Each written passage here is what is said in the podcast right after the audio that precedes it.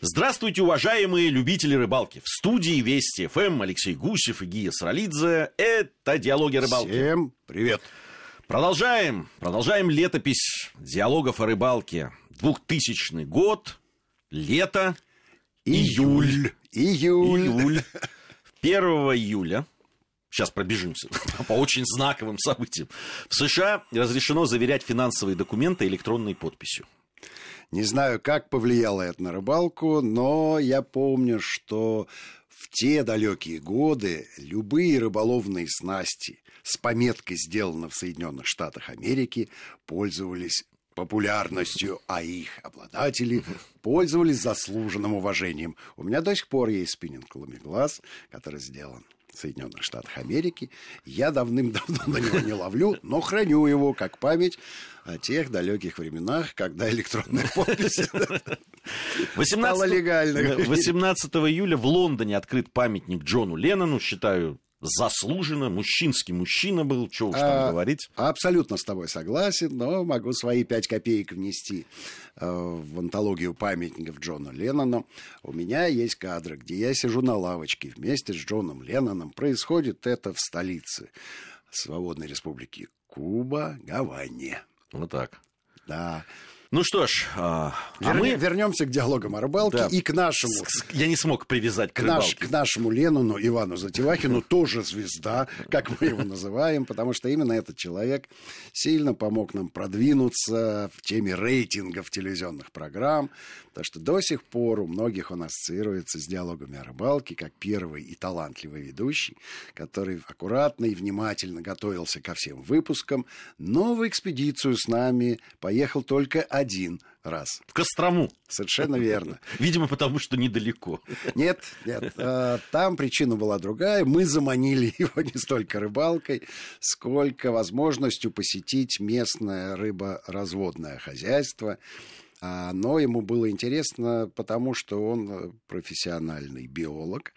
Правда, он специалист по дельфинам, но все что живое и плавает в воде, безусловно, его привлекает, потому что базовое образование позволяет ему другими глазами смотреть на это. Мы-то смотрим как на потенциальную добычу Да. или как героя наших телевизионных эпизодов. Он над нами подтрунивал, Абсолютно верно, время. Над нашей вот А этой смотрит, неугомонностью. сколько там глоточных зубов, тычинок чешуек. Ну, в общем, по-другому. Такой Карл Линей нашего подводного мира. Понравилось Ване там. Полдня провели они на этом рыборазводном заводе. До сих пор мы любим использовать из этого архива кадры, когда довольно субтильный молодой человек в семейных трусах пробует взять э, осетра или, э, скорее всего, осетр, ну, может быть, белуга. Она так э, килограммчиков 20-25, ну и ничего у нее не получается, потому что она головой махнула и опять упала в свою лужу. Но мальчишка старался.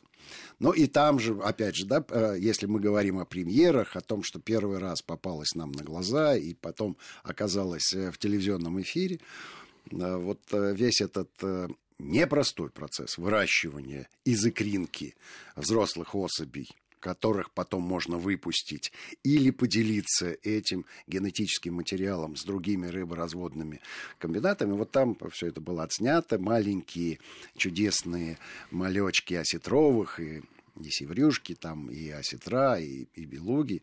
Вот они прям Это интересная Прямо в вещь все-таки жизнь. недавно были икрой. Да.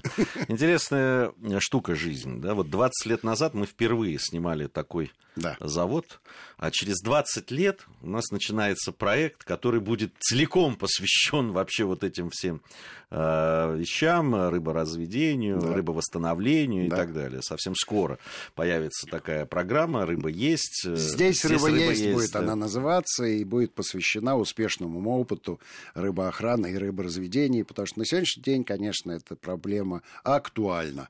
И хорошо, что есть пути решения, есть опыт, которым можно поделиться. Ну вот, а мы опять-таки летописцами хотим выступить здесь и будем все это фиксировать, и потом посмотрим. Через 20 лет можно бу- будет сделать летопись. Да вы оптимист, батенька, по поводу проекта 20 здесь рыба есть. Да. Так, так, к 80 годам нам будет. Может быть, пригласят в качестве эксперта. Да.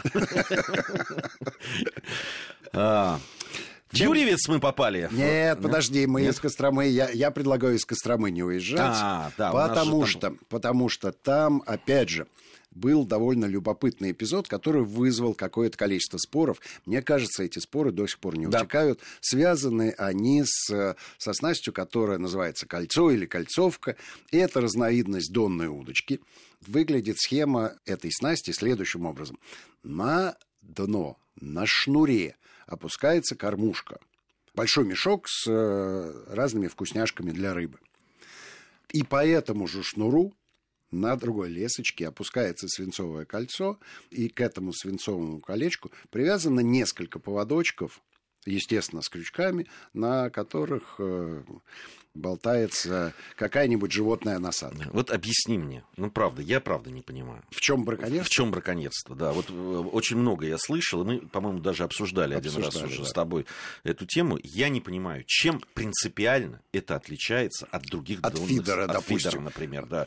Да и других донных снастей с кормушкой. Просто если в фидере кормушка э, в основном не больше кулака, то здесь кормушка размером с полкоровы может быть. Не, она может быть, а может не быть, понимаешь? Это, ну, это Просто я, не очень убежден, вообще не очень убежден, что корм, который используется там, он вот действует на рыбу как наркотик. То есть она отказаться не может и прям вот понимает, что это опасно.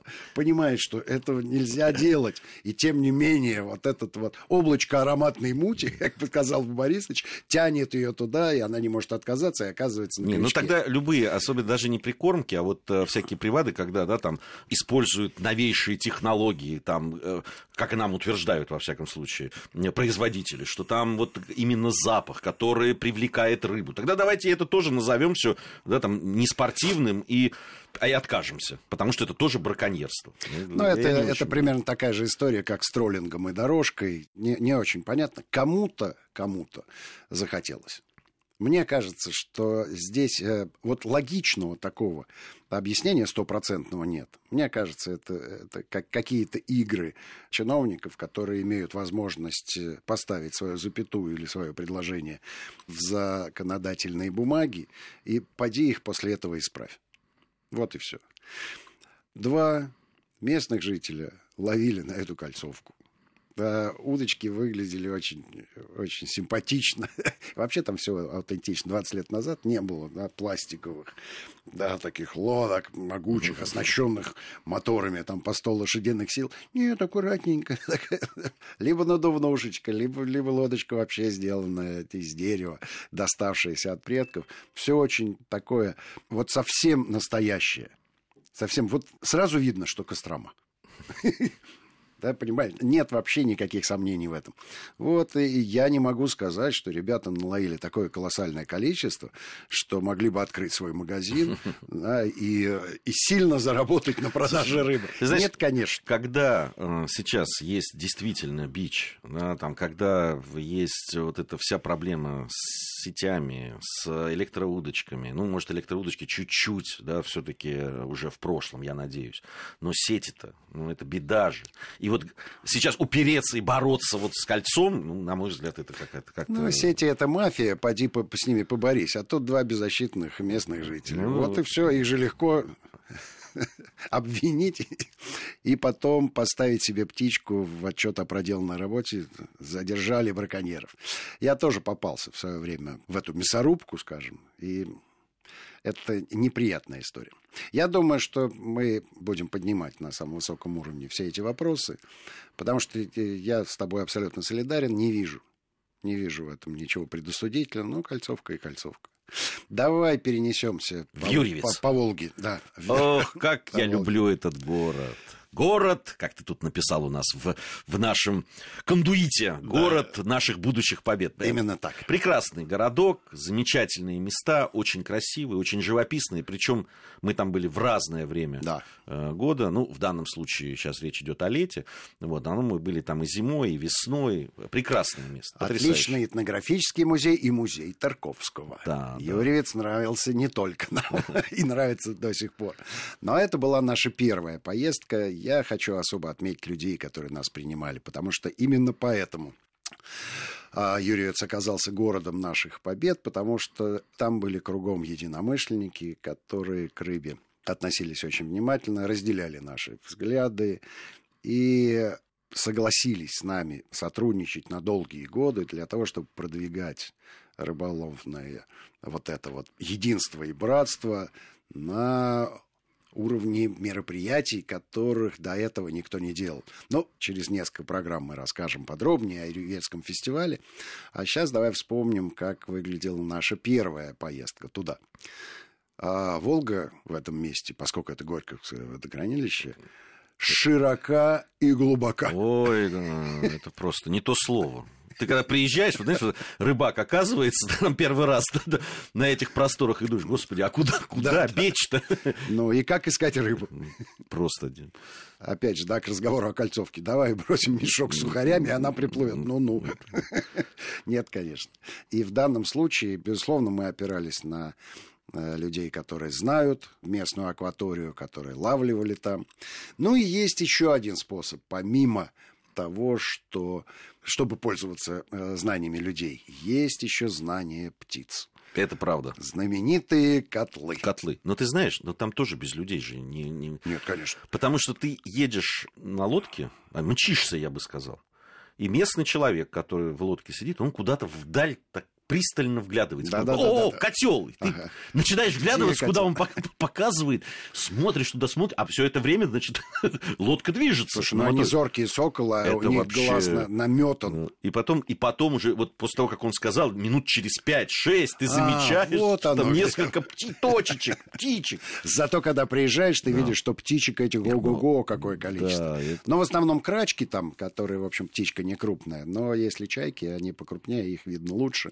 Но котел, да, птицы безошибочно определяют, потому что что происходит под ними, под этими птицами, что их привлекает? Там же много малька, и в основном вот эта вот знаменитая тюлька, да, которую снизу поддавливает окунь и охотится. Малек выпрыгивает, чайка и или крачка. замечает. Конечно, все это... Вот, вот у кого зрение фантастическое, что там про рыбаков. Да, и они начинают одни сверху. Одни сверху, и бедные эти мальки, сбившись в стаю. А тут подплывают.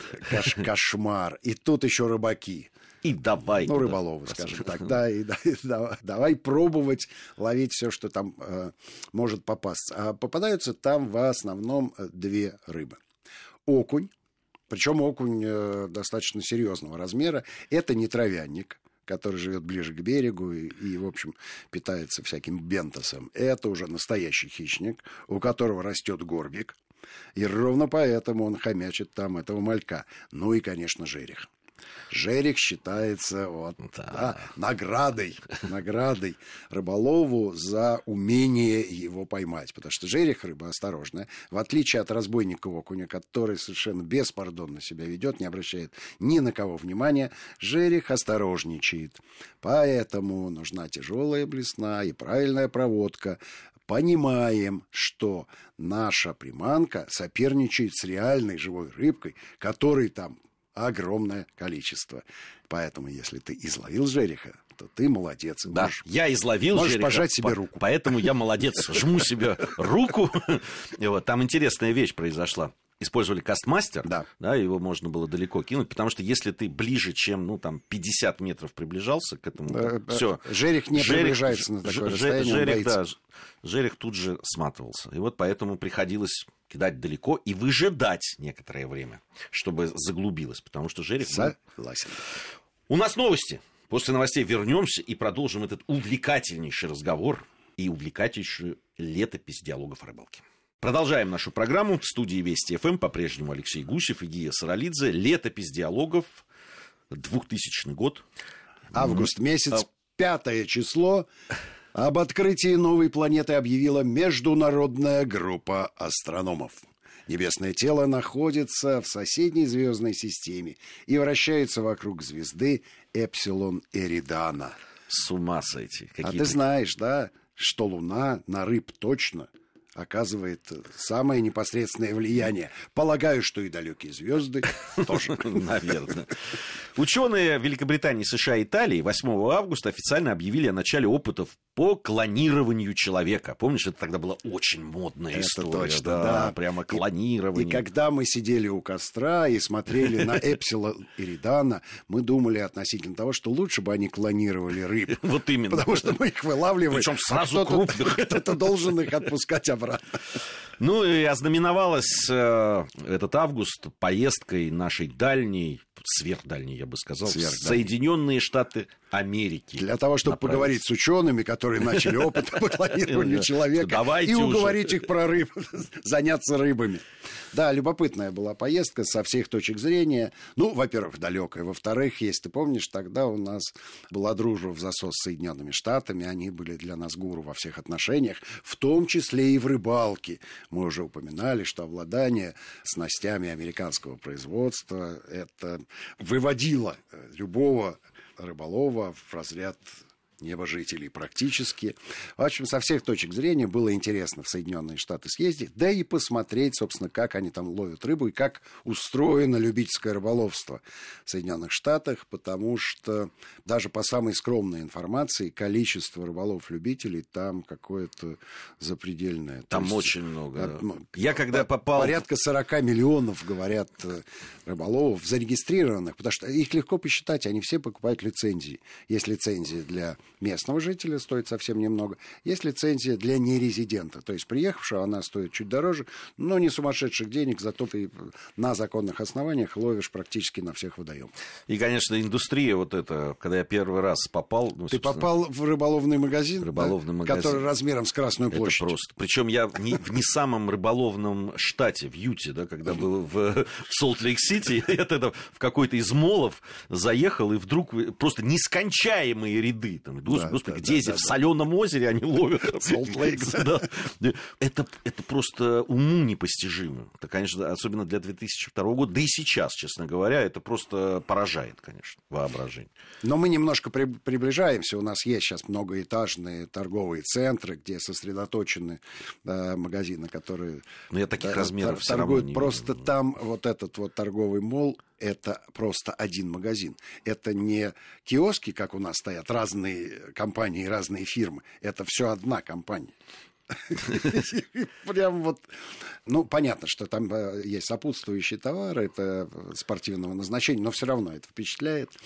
Ну и ловили мы, конечно, на самой э, знаменитой реке мира. Э, второй после Волги, я считаю, это Гудзон. На самом деле это залив, да, где за пригоршню стекляшек у местных аборигенов оттяпали самый дорогой на сегодняшний день участок земли. Манхэттен. Вот ровно оттуда мы и отправились в Гудзон э, половить э, в местных соленых водах то, что там ловится. Ну, это такой аттракцион. ты знаешь, вот э, не совсем с тобой соглашусь. Да. То, что это аттракцион по, по придумке и по обслуживанию, у меня всякого сомнения. А то, что это вполне себе добычливая история, когда можно чуть-чуть отбить поездку, а дело в том, что тебе с собой всю пойманную рыбу отдают. И не просто отдают, ее филируют. Да, филируют. Причем вот она вот готовая к употреблению, что называется. А начиналась она любопытно. Перед тем, как мы вышли, и ухты мы вышли из бухты, помощник капитана предложил всем, так, ребята, кто желает участвовать э, в лотерее, скидываемся по доллару, и вся собранная сумма достанется тому, кто поймает самую большую рыбу. Какие молодцы. И все. Это все равно зашито в сознании Конечно. рыболова. А тут, ну, американцы бы не были бы американцами, если бы они все не перевели на денежные рельсы. И вот это, тебе, пожалуйста. это они умеют, да. Да. Ну, там действительно разная рыба-то Да, да, была. да. Такая камбалешка какая-то. Ну, вот а, а, самое для них желанное – это камбала, и, конечно, все пытались ее поймать. Был эпизод, э, когда поймали акулу. «Шарк, шарк!» – закричали все, но ты же понимаешь, да? Это немножко Голливуда они добавили в происходящее. Радовались страшно. Кстати, на борту было довольно большое количество э, барышень и даже и детишки. И детишки. И всем было здорово, всем было весело, несмотря на то, что плотненько стояли по обоим бортам небольшой посудины, И понятно, что и снасти могли перепутываться, да, и, в общем, качка э, не прибавляла комфорта. Тем не менее, все чувствовали себя как единая команда, радовались, когда у кого-то что-то попадалось интересное. Ну и понятно, что в случае каких-то нештатных ситуациях звали ну, человека. Человека, да. Нас было трое там на борту, ну, из съемочной группы, да, и, и два наших приятеля местных. Ну, и когда закончилась э, эта поездка, Митя Васюков, наш ведущий, поблагодарил человека, который был помощником капитана, говорит, спасибо, Нет решил, что его зовут Нет. На самом деле Нет — это подсачик. Подсачик. Да. Потому что все звали Нет, Нет. Нет, Нет. То есть они не человека звали, а говорят, этот подсачик, там, рыба крупная, я не могу ее поднять на борт. До сих пор эта шутка считается самым ярким впечатлением от того, что у нас произошло в Соединенных Штатах. Ну, мне кажется, что самое главное... Самое главное, да, я помню. Самое главное, что произошло, это то, что мы превзошли американцев наши. Да твоими усилиями причем. Так и есть. Озеро Адирандак в системе Великих озер оказалось тем гостеприимным водоемом, куда мы приехали на несколько дней для того, чтобы с каноэ попробовать половить там местную рыбу. Там, естественно, был баз, любопытное место рыбешка, на которую все охотятся, считается самой спортивной рыбой. Ну и любимая нами щука. И вот это одна из этих щук попалась мне на совсем небольшую блесенку. Весила она 7 килограммов, 800 граммов. Приехали специально обученные люди, которые зафиксировали этот трофей. На следующий день вышла газета. Газета, где было написано, что члены съемочной группы, команда диалогов о рыбалке из России выловили вчера щуку, которая заняла третье место. За всю историю. Самых крупных щук, статистики на этом озере. Воу, мы сделали это. Интересно, после этого кто-нибудь поймал что-нибудь крупнее? Ты знаешь, мы перестали следить за развитием событий. Пусть, пусть сами следят. Мы им поставили, причем какие-то те, которые были выловлены раньше, а, были в 30-х годах. Именно, именно так, именно так. То есть в прошлом веке точно. Это из серии «Знай наших». Вот. вот приехали Именно. и показали, кто тут Именно настоящий так. рыбак. Именно так. К сожалению, наше время в эфире подошло к концу. Но мы не прощаемся, потому что еще не закончена летопись диалогов о рыбалке. Я надеюсь, что совсем скоро мы и с нашими слушателями, и с нашими зрителями вновь встретимся. И тогда все будет клево.